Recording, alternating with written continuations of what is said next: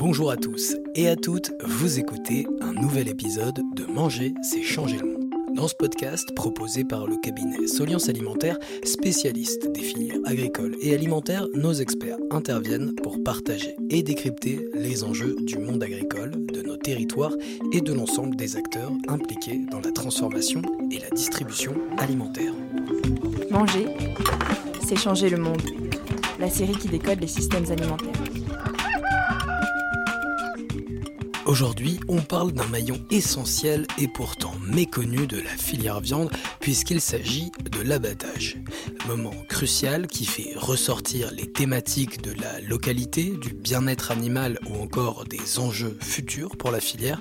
Je suis allé en discuter avec Leslie Gousseau qui est une spécialiste du sujet. Euh, l'abattage est une étape clé due à l'encadrement par la réglementation, ce qui a un énorme enjeu sanitaire, qui fait que c'est euh, dans les, filières courtes la seule étape que les éleveurs, euh, a priori, ne peuvent pas maîtriser par eux-mêmes. À l'échelle du territoire, on a vu beaucoup de changements. Quelle est la dynamique concernant les abattoirs aujourd'hui?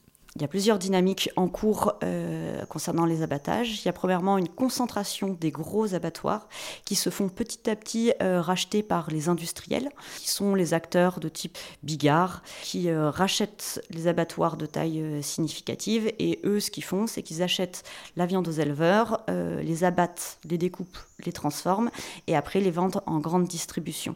Donc il y a une concentration, il y a une partie des abattoirs qui rejoignent finalement ces, gros, ces gros réseaux en parallèle, on a une, survie significative finalement des abattoirs de proximité. Aujourd'hui, on en a toujours une, centaine en France. On a entre 1 et 2 par département, alors qu'il y en avait 300 euh, euh, il y a 30 ans. Et cela, ce sont des abattoirs de proximité, et donc du coup qui font de la prestation de service pour les éleveurs, pour les bouchers ou pour les grossistes. Euh, c'est-à-dire que ces acteurs amènent leurs bêtes ou achètent des, bêtes et les amènent à l'abattoir, et les abattoirs donc, font l'abattage. Et puis en fonction des abattoirs se développent de plus en plus sur de la transformation, c'est-à-dire que avant ils ne faisaient qu'abattre, maintenant des fois ils découpent puisque aujourd'hui personne n'a envie d'acheter euh, même un cabri ou un agneau euh, en entier, on achète, euh, on achète des pièces.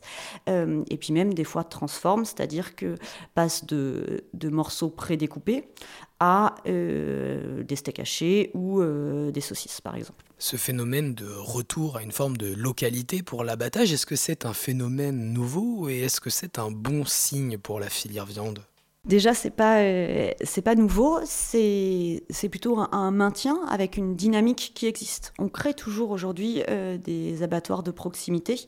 Nous, on accompagne euh, la mise en place de enfin des études de faisabilité, la mise en place de modèles économiques de, de, nouveaux abattoirs de proximité, et notamment on le fait parfois pour des éleveurs, des éleveurs qui se mettent ensemble et qui se disent nous on a besoin de cette chaîne de création de valeur, et donc du coup il nous faut un abattoir à côté de chez nous qui est capable de faire ce dont on a besoin. Et pour répondre plus précisément à ta question, l'abattage de proximité est un enjeu pour tout l'écosystème territorial de la viande. C'est-à-dire qu'aujourd'hui, si un boucher n'a pas d'abattoir de proximité qui va lui permettre d'abattre euh, les bêtes qu'il aura achetées chez l'éleveur. Enfin, c'est la même chose pour euh, les grossistes de proximité. Et eh ben, ce qu'il va faire, il va acheter chez les gros grossistes où il aura euh, de la viande qui a été abattue dans les abattoirs de proximité. Donc du coup, il perd ces éléments de différenciation et donc du coup, il sera toujours plus cher et au final, on va perdre l'écosystème du commerce de proximité puisque finalement, si on achète la même chose au supermarché ou chez le boucher, et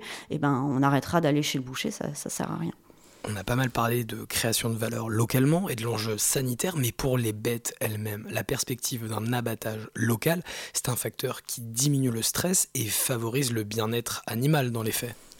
Oui, aujourd'hui, euh, on se l'imagine assez aisément que finalement le transport euh, met des contraintes, du stress pour les animaux. Et donc, si euh, bête, un agneau doit se retrouver dans un camion et pour faire, je sais pas, 500 km, j'exagère peut-être, mais 300, 300 km, on, voilà, on imagine aisément que le bien-être animal est moindre que une, bête qui va faire 5-10 km emmenée par son éleveur.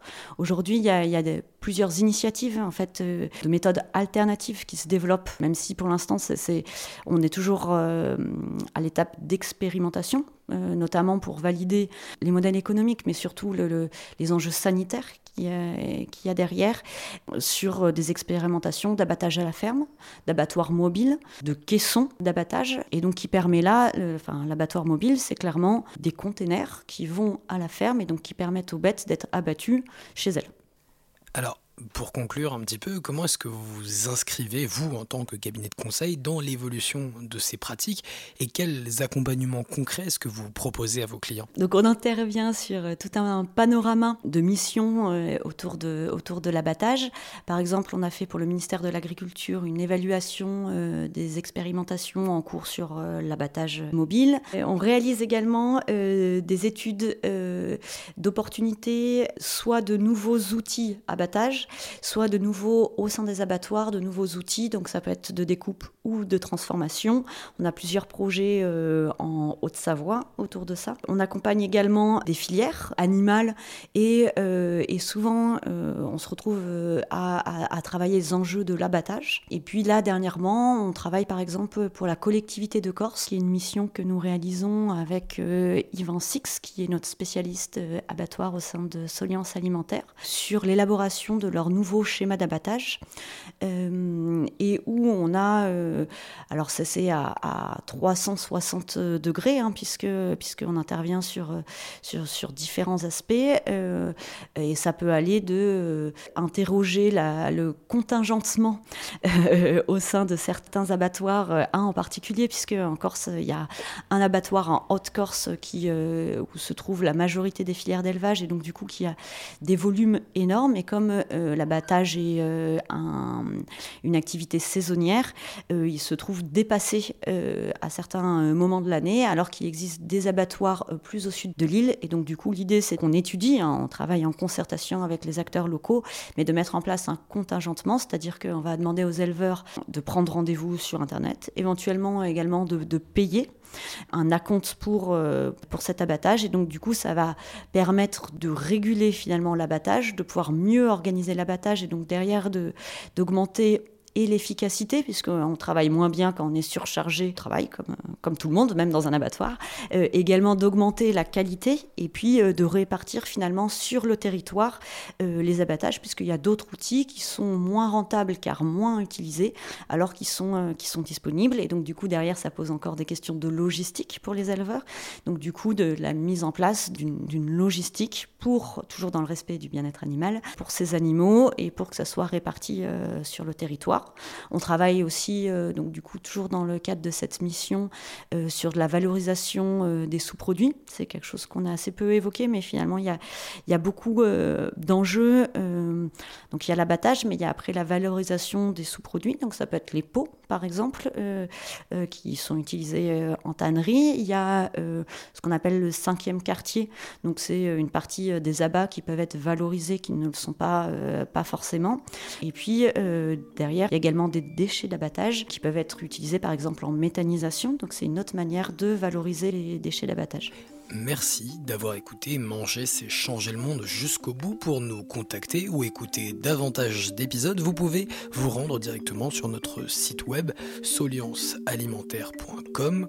Si le podcast vous a plu, n'hésitez pas à nous le faire savoir en laissant un commentaire sur les plateformes de votre choix. Manger, c'est changer le monde la série qui décode les systèmes alimentaires.